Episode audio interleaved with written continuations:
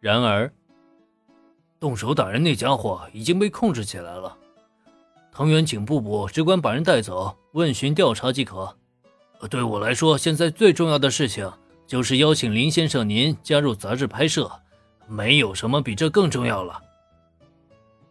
这家伙脑袋里是缺根弦吗？我，呃，好吧，迪原主编，我可以考虑你的拍摄邀请。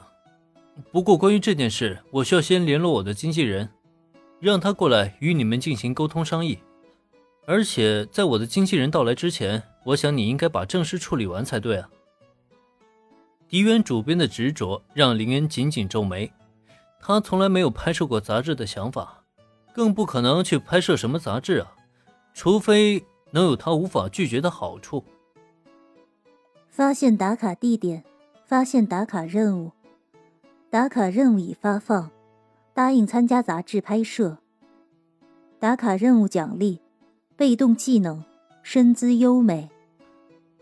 嗯，这就很香了嘛。虽然不愿意浪费时间，但有了额外奖励，这就可以考虑考虑了。毕竟只是口头答应就能得到一个被动技能，白给的好处谁不要啊？呃，经纪人，哦，原来如此，我明白了。那就请林先生您尽快联络，让您的经纪人与我们杂志方面完成对接。林恩的突然改口让狄元主编大喜，但随着他口中经纪人的出现，却让狄元主编发现，原来自己看中这块美玉竟然是有主的了，这就让他不禁很是失落。不过眼下的情况比较紧急，他怕是没时间顾虑太多了，当即连忙点头，让林恩尽快去联络经纪人，以后才终于转过身来，有时间招呼佐藤美和子了。佐藤警部部，请跟我来吧。发生在现场的恶性伤人事件起因不得而知，但动手的却是今天负责拍摄的主角，一个当红的偶像小生。至于他动手伤害的对象，则是杂志社的一个助理摄像师。两个人好像之前就认识，可具体什么关系不知道。反正才刚见一面，那伤人者就立即抄起一根铁架子，把受害者的脑袋当场开了瓢。发生这样的恶性事件，杂志社的拍摄工作自然当场终止了。虽然控制住了局势，可伤人者却显然无法继续进行拍摄了。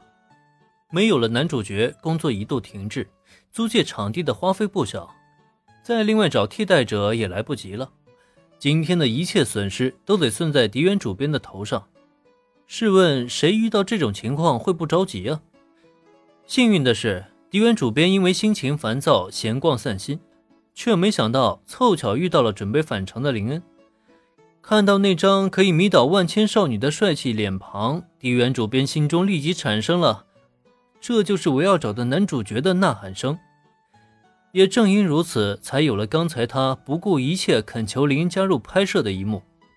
而对此呢，事情的经过我已经了解了。既然被害者已经被送往医院，那么犯人我就带走了。不过林恩同学，你了解完事情经过，佐藤美和子指派后续赶来的警力支援，将犯人押解上警车。按理来说，接下来应该没他什么事儿了。但就在这时，他的目光却下意识放在林恩的身上。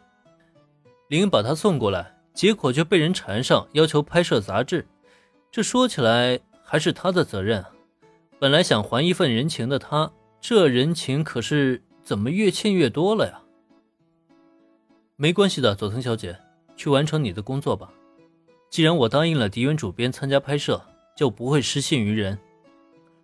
看到佐藤美和子的目光，林恩微微一笑。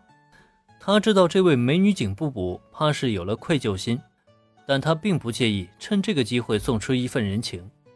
只是他的话是为了卖佐藤美和子一份人情，结果一旁的狄原主编一听却乐了。啊，林恩先生真是言而有信啊！哦，对了，我还没为你介绍今天和你搭档的女主角呢。快去把杨子小姐请过来，咱们的男主角到场了。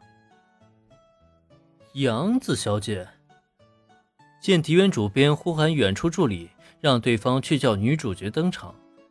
林恩的眉头不由得挑了挑，能被称为杨子小姐的，难道是那位？没等林恩继续多想，片刻过后，一个有着一头金色卷发的美女出现在大家面前。即使对这个世界娱乐圈并不是很了解，可林恩依旧一眼认出对方果然是正在目前当红的偶像歌手冲野洋子小姐。